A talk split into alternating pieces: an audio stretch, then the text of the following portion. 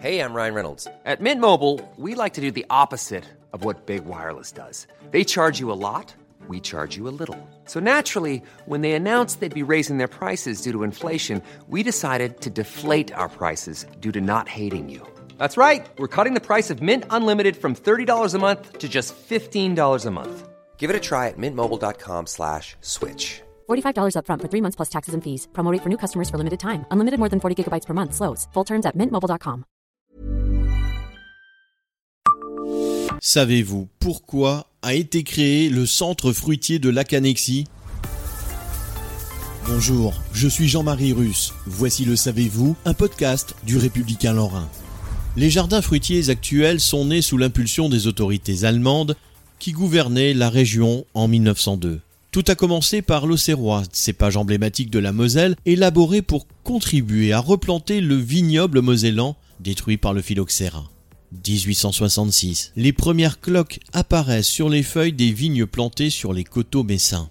Dactylosphera vitifoliae. C'est le nom du puceron ravageur qui rend malade du phylloxéra le vignoble en attaquant les racines du cep qui meurt en trois ans. Malgré les mesures imposées par les États pour contrôler les importations de cep, l'insecte infeste progressivement les vignobles du monde entier.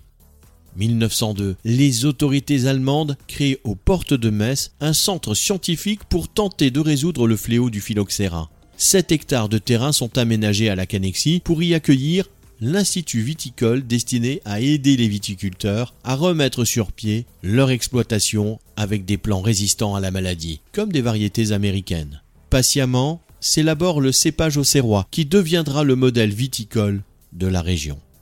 Après la Première Guerre mondiale, l'importance et l'utilité de l'Institut viticole de la Canexie sont reconnus par la direction de l'agriculture française. Mais les moyens manquent. En 1935, c'est le département de la Moselle qui prend le centre arboricole sous son aile.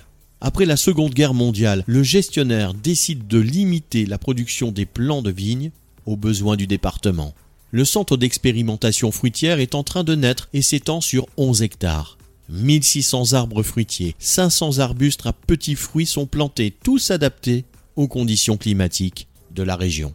À partir de 1957, le Conseil général de la Moselle oriente la station vers l'expérimentation, la formation professionnelle, la fourniture de plants fruitiers, les animations.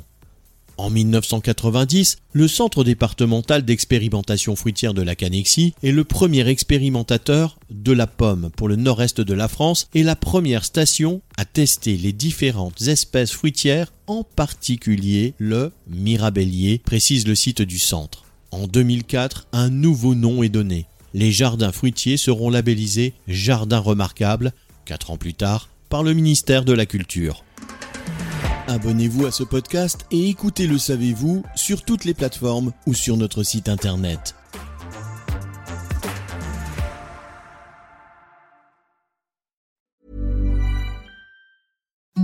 Imagine the softest sheets you've ever felt. Now imagine them getting even softer over time. That's what you'll feel with Bowl and Branch's organic cotton sheets. In a recent customer survey, 96% replied that Bowl and Branch sheets get softer with every wash. Start getting your best night's sleep in these sheets that get softer and softer for years to come. Try their sheets with a 30-night guarantee. Plus, get 15% off your first order at bowlandbranch.com. Code BUTTERY. Exclusions apply. See site for details.